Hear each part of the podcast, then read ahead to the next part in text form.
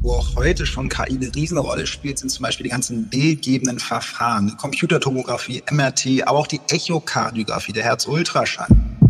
Zum Beispiel auch in der EKG-Diagnostik werden heute Systeme an der Hand, künstliche Intelligenz basierte Diagnosesystem, die aus einem normalen, regelmäßigen Sinusrhythmus-EKG nicht nur das Geschlecht und das Alter plus minus drei Jahre herauslesen können, sondern sogar auch die Wahrscheinlichkeit einer Herzrhythmusstörung wie Vorhofflimmern zu entwickeln. In Zukunft wird die gesamte Führung dauerhaft von chronischen Erkrankungen über Programme ablaufen, die auch mit künstlicher Intelligenz funktionieren. Impuls. Impuls. Wissen für Ihre Gesundheit. Wir sprechen mit Herzspezialisten und Herzpatienten locker und lehrreich über das zentrale Organ, unser Herz. Denn Ihre Gesundheit ist uns eine Herzensangelegenheit. Impuls. Impuls. Der Podcast der Deutschen Herzstiftung. Für alle, die mehr über ihr Herz wissen wollen. Hallo und herzlich willkommen zu einer neuen Folge von Impuls. Digitalisierung und künstliche Intelligenz sind die Schlagworte unserer Zeit. Und tatsächlich profitiert auch die Herzmedizin an vielen Stellen davon. Doch gibt es vielleicht auch Schattenseiten? Über das Für und Wider rede ich in dieser Folge mit dem Kardiologen Dr. Stefan Waller. Er arbeitet in einer Praxis in Berlin und er ist zudem im Internet und auf den sozialen Kanälen mit verschiedensten Herzthemen multimedial präsent als Dr. Hart, unter anderem auch für die Deutsche Herzstiftung. Mein Name ist Ruth Ney, ich bin Medizinredakteurin bei der Herzstiftung. Dr. Hart, Sie haben sich im Vorgespräch als großer Fan der Digitalisierung geoutet. Was ist denn für Sie als Kardiologe kurz zusammengefasst so ein ganz großer Pluspunkt davon?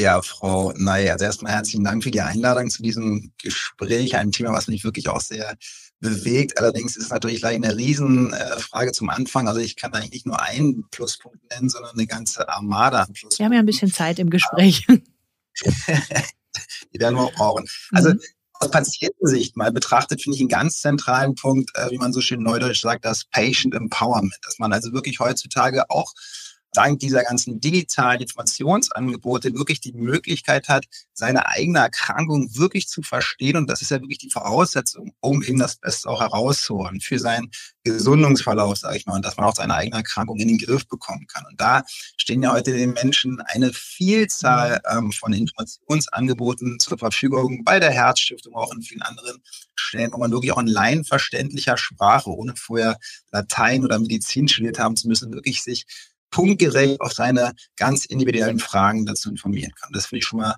ein riesen Fortschritt. Das war früher, sagen wir vor 10, 20 Jahren noch nicht der Fall. Ja, das ist der eine Punkt, dass man sich so gut wie noch nie zu seinen eigenen Problemen informieren kann. Das andere ist aber auch, dass wir wirklich in der medizinischen Diagnostik und Behandlung, äh, wie man so schön sagt, disruptive Fortschritte schon machen und noch viel mehr machen werden in der Zukunft.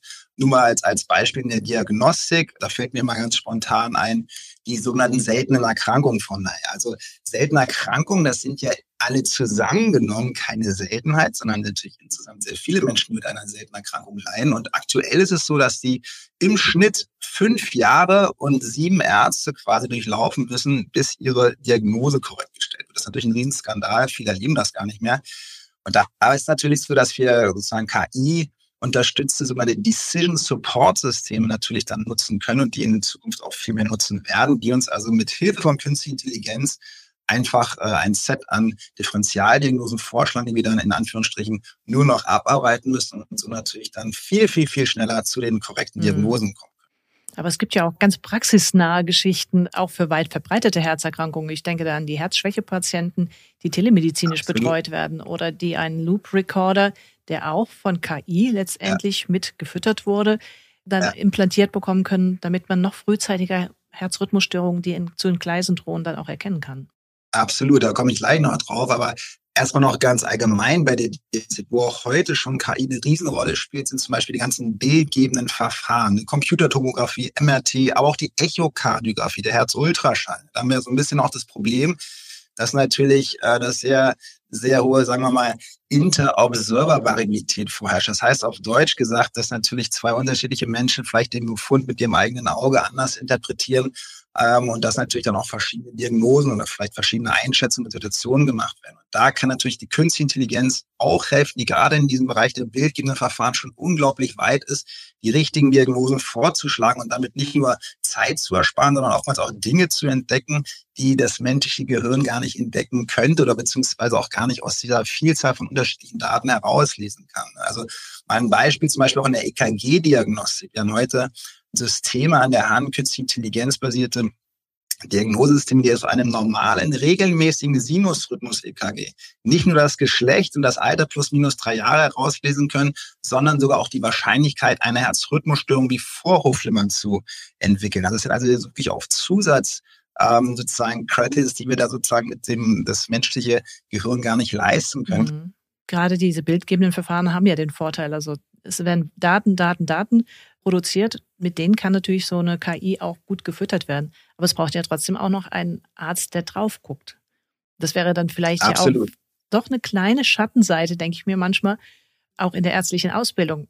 Es muss ja trotzdem noch trainiert werden. Also wenn man das dann nur noch das Feld der KI überlassen würde. Also das ist natürlich vollkommen richtig. Es braucht natürlich noch den Menschen, der drauf guckt. Aktuell ist natürlich noch so, dass man schon noch äh, das Gehirn nicht ausschalten darf, sondern schon noch gucken muss, ob das alles im Gesamtkontext äh, einen Sinn ergibt. Und man muss natürlich auch wieder ganz klar sagen, da sind wir schon so ein bisschen bei den Schattenseiten, dass eine künstliche Intelligenz natürlich nur so gut sein kann, wie die Daten, mit denen sie gefüttert wurde.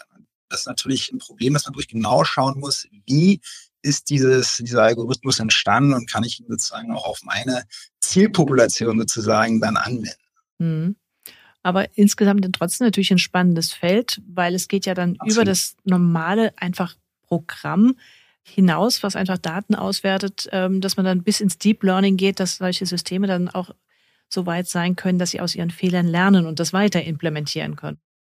Ja, da brauchst du sicherlich noch ein bisschen mehr Langzeiterfahrung, aber das ist auf jeden Fall die Zukunft, dass wir wirklich aus viel mehr neuen Quellen Daten erheben können, die uns dann auch wirklich bei der Diagnosestellung helfen können. Und vor allem, ähm, was ich so toll daran finde, ist, dass quasi die Medizin und die Diagnostik immer mehr aus dem, ich sag mal, Elfenbeinturm der herkömmlichen Medizin heraustritt und zu den Menschen kommt. Weil jeder Mensch hat heutzutage ein Smartphone in der Hosentasche und es ist uns gar nicht so bewusst, was für ein Wunderwerk an Technik in so einem Smartphone verbaut ist. Und mit dieser ganzen Technik in einem Smartphone gegebenenfalls auch noch mit Bluetooth gekoppelten kleinen Zusatzsensoren können wir letztlich fast jede Körperfunktion messen.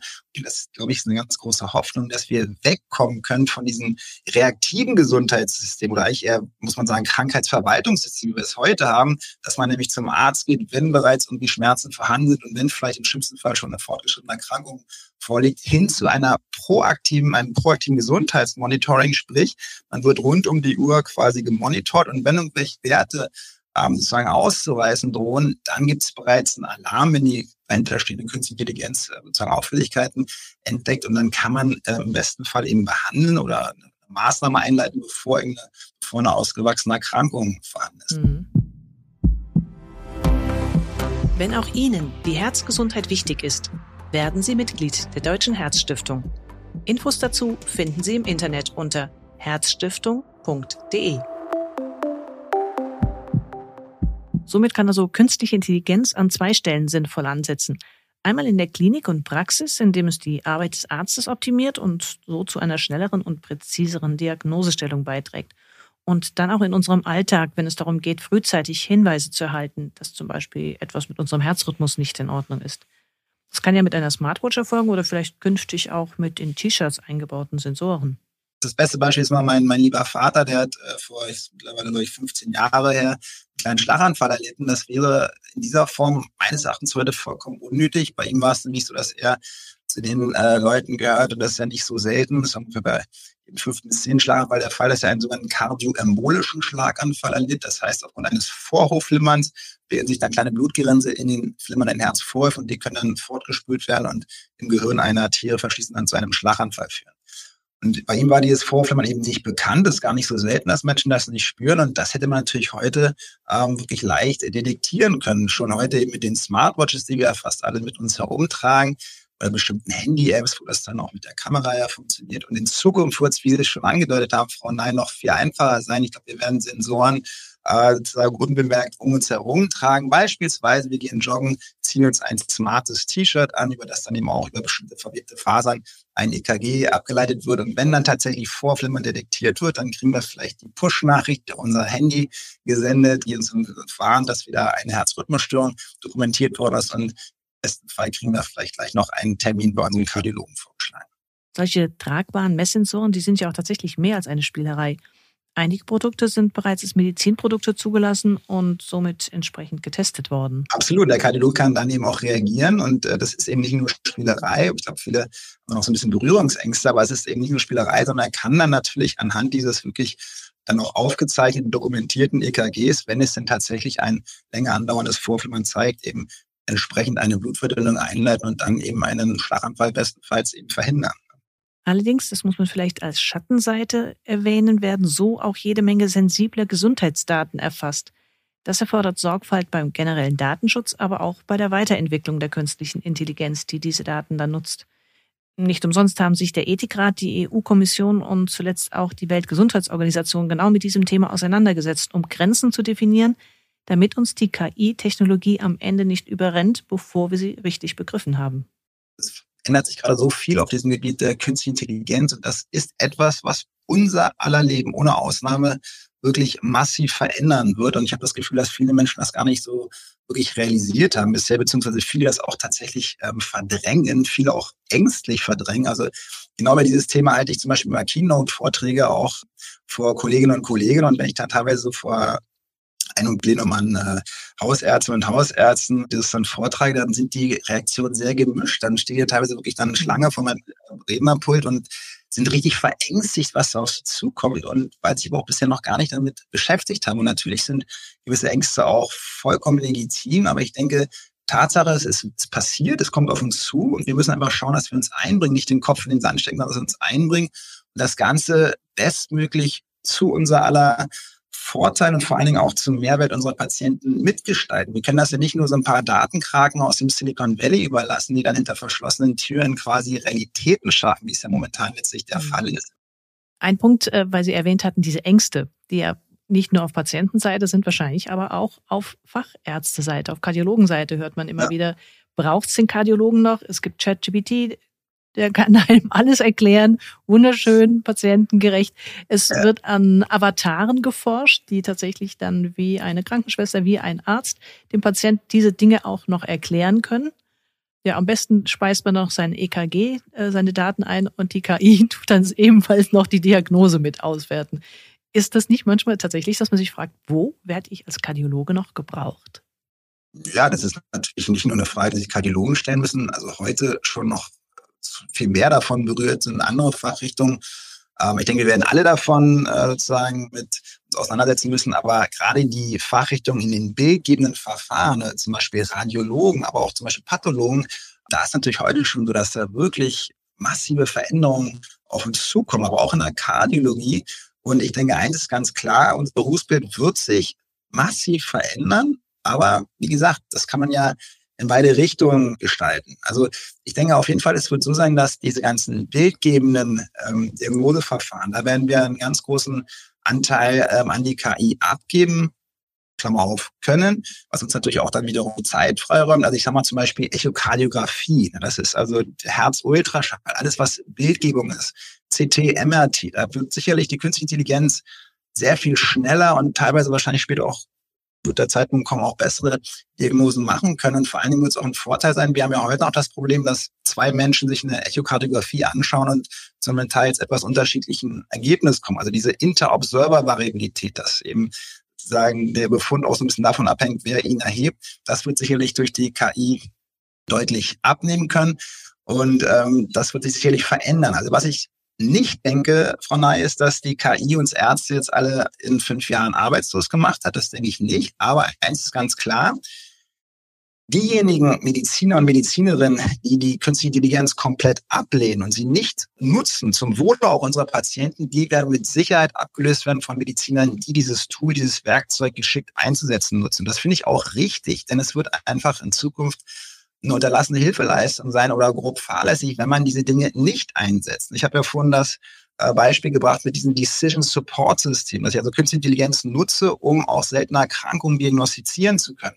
Wenn ich sozusagen die Diagnose nicht stelle und der Mensch dann eben im Schnitt, wie gesagt, fünf Jahre braucht und sieben Ärzte, bis die Diagnose gestellt wird und es zu spät sein kann, dann ist das natürlich letzten Endes nicht mehr eine medizinische Behandlung, die dann auf dem aktuellen Stand der Wissenschaft beruht. Ich bin natürlich dann auch als, als Mediziner gefordert, die zu dem aktuellen Zeitpunkt zur Verfügung stehende bestmögliche Diagnostik und Therapie für meine Patienten noch mhm. einzusetzen. Ja, und umgekehrt brauchst du wahrscheinlich dann auch die Experten und die Fachleute, die diese Systeme mit validen, ordentlichen Daten füttern, die genau. auch nur sie dann erheben können, weil jedes System ist nur so gut wie die Daten, auf denen es basiert. So ist es. Wo nutzen Sie denn vielleicht schon mal persönlich aktuell KI für Ihre Patienten? Wo kommt sowas zum Einsatz, wo Sie sagen, das ist schon mal im Ansatz ein Tool, mit dem man ja, arbeiten kann? Ja, äh, ich bin ja gerade so an dieser Schnittstelle analog-digital und ich bin ja Kardiologe, Sie haben es auch gesagt, mhm. dass ich in der kardiologischen Praxis arbeite, wobei ich aktuell noch sehr selten arbeite, weil ich jetzt wirklich fast komplett digital unterwegs bin. Ich mache halt zum einen diese Aufklärungsvideos, auch zusammen mit der Erzstiftung. Da kommt jetzt übrigens auch ein, schon abgedreht, genau ein, ein Clip zu diesem Thema, Dr. ChatGPT in den nächsten Wochen raus. Und ich mache ein Online-Herzcoaching für Menschen, die einen Herzinfarkt erlitten haben oder eine Arteriosklerose. Das heißt, ich bin vor allen Dingen digital unterwegs und natürlich nutze ich da auch die künstliche Intelligenz. Aber es gibt natürlich auch im, wirklich im, im, klinischen Alltag schon hier und heute wahnsinnig große Hilfen. Wir hatten schon die Decision Support Systeme genannt, mhm. also die bei der korrekten Diagnosestellung helfen können. Ich kann Befundberichte vorbereiten. Ich kann Schreiben an die Krankenkassen vorbereiten. Es gibt sogar Systeme, die entwickelt werden, weil das ist auch etwas, was die Patienten zu Recht monieren der Arzt hat mich gar nicht angeguckt, der hat nur in seinen Computer getippt. Ne? Da gibt es also wirklich Systeme, das ist ein Gerät, was an der Wand ist, was das gesamte Arzt-Patientengespräch aufzeichnet, dokumentiert und dann auch sozusagen in das äh, sozusagen Krankenhausverwaltungssystem einspeist, sodass es dann auch wirklich juristisch verwertbar dort alles vorliegt. Und der Arzt kann sozusagen befreit sich wieder dem Patienten zuwenden und wirklich auch mit dem Patienten interagieren und eben nicht nur mit der Technik. Mhm. Sie haben jetzt auch schon viel gesagt, so ein Ausblick, wohin die Reise gehen könnte. Gibt es da so ein, zwei Schlaglichter, wo Sie denken, da könnte es besonders spannend werden? Und umgekehrt, um auch bei unseren Schattenseiten zu bleiben, Sie sagen, da lauert vielleicht auch tatsächlich die größte Gefahr, wo man wirklich ein bisschen aufpassen muss. Also mal ein ganz praktisches Beispiel, weil es vielleicht jetzt mhm. sehr viele Zuhörerinnen und Zuhörer sehr sehr theoretisch alles klingt. Mal ein Beispiel nicht aus der Kardiologie. Also ich habe jetzt zum Beispiel Knicksenk-Spreizfüße und muss so eine Einlagen tragen und tut trotzdem manchmal ein bisschen weh. Das, denke ich, wird unsere Kinder nicht mehr betreffen. Die werden dann smarte Schuhsohlen tragen, die genau das Druckprofil analysieren und dann wird es eben, wenn da Auffälligkeiten gibt, wird es eine Push-Nachricht aufs Handy geben oder was wir dann später benutzen werden. Wir werden wahrscheinlich in fünf Jahren gar keine Handys mehr benutzen. Die dann eben sagt, stell dich mal frühzeitig bei deinem Orthopäden vor, damit entsprechend reagiert werden kann, ob das jetzt bei einer Gewichtsabnahme ist oder eben vielleicht bestimmte Art von Einlagen damit eben sich diese Fehlstellung gar nicht erst entwickelt. Und das kann ich mir für alle möglichen Krankheiten vorstellen.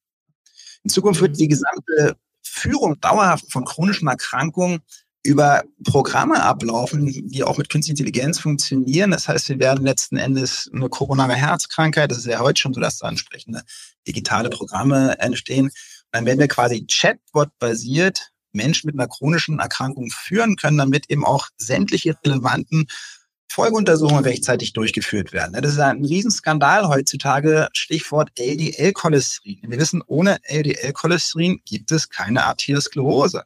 Aber wie viele Menschen nach Herzinfarkt haben diesen wichtigen Parameter im Zielbereich? Nach den neuen Zielwerten sind das nicht mal 15 Prozent. Ich will mir vorstellen, wie viele unnötige Herzinfarkte wir haben, weil die Menschen einfach ihre Risikofaktoren nicht in den Griff bekommen bei der wichtigsten Maßnahme, nämlich täglich Sport und Bewegung nach Herzinfarkt, das machen die allerwenigsten weniger als 10 Prozent. Und wenn wir da einfach auch digitale Programme hätten, die dann eben mit einer KI im Hintergrund laufen, einfach sozusagen longitudinal wirklich sicherstellen, dass die entsprechenden ähm, Kontrollintervalle eingehalten werden, vom LDL-Cholesterin beispielsweise, dass aber auch motiviert wird für die entsprechenden Lebensstilveränderungen, dann können wir da so viel Gesundheit schaffen. Und das ist genau das, was mich fasziniert. Und die Programme sind ja auch schon unterwegs. Äh, das passiert alles.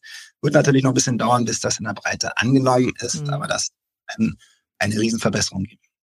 Spannender Ausblick. Auch wenn natürlich tatsächlich der Patient im Detail in solchen Augenblicken mitmachen muss, ähm, beziehungsweise unter Umständen auch da eine kleine Schattenseite, ein kleiner Wermutstropfen, ob er nicht auch verpflichtet wird, damit die Krankenkassen sonst auch weiterzahlen, tatsächlich ja. das Ganze auch mitzumachen. Muss man dann einfach schauen, in welche Richtung sich das entwickeln das, wird. Denke ich, wäre sehr schlecht für die allgemeine Akzeptanz, weil das ist auch so eine, ja, eine Form so ein bisschen bei den Gefahren. Ist auch nicht so, dass ich jetzt alles nur rosa-rot sehe. Ich sehe durchaus auch die Gefahren. Aber ich sehe einfach die Notwendigkeit, dass wir gesamtgesellschaftlich darüber diskutieren, weil wie gesagt, das ist ein Thema, was uns alle in unseren Grundmanifesten und unser aller Leben beeinflussen wird. Deswegen bringt es nichts, da wegzuschauen, weil es passiert. Wir müssen schauen, dass wir es mhm. zu unseren Gunsten mitentwickeln. Das heißt, wir müssen alle darüber reden und schauen, dass wir das Beste daraus machen und nicht einfach die ganze Story anderen zu überlassen, die dann für uns etwas machen. Weil wenn wir es nicht gestalten, dann gestalten es andere für uns und das muss nicht unbedingt zu unserem Besten sein. Ein gutes Schlusswort. Vielen Dank war ein spannendes Thema und da wird mit Sicherheit noch eine ganze Menge passieren. Danke Ihnen, Frau Ney. Was können wir als Impuls mitnehmen aus dem Gespräch? Künstliche Intelligenz ist derzeit eine der am meisten diskutierten Technologien, auch in der Herzmedizin. Und im besten Fall hilft diese Technik den Ärzten, die Arbeit abzunehmen und damit auch wieder mehr Zeit für das Gespräch mit den Patienten zu gewinnen. Und für Sie, liebe Zuschauerinnen und Zuschauer, könnten KI-Programme vielleicht noch präziser helfen, mögliche Herzrisiken frühzeitig zu erkennen und dann maßgeschneiderte Therapievorschläge zur Prävention anzubieten. Bleiben wir also gespannt. Vielleicht auch ein bisschen wachsam. Ja, und damit hoffe ich, diese Folge hat Ihnen gefallen und Sie sind auch wieder das nächste Mal mit dabei, wenn es heißt Impuls. Wissen für Ihre Gesundheit.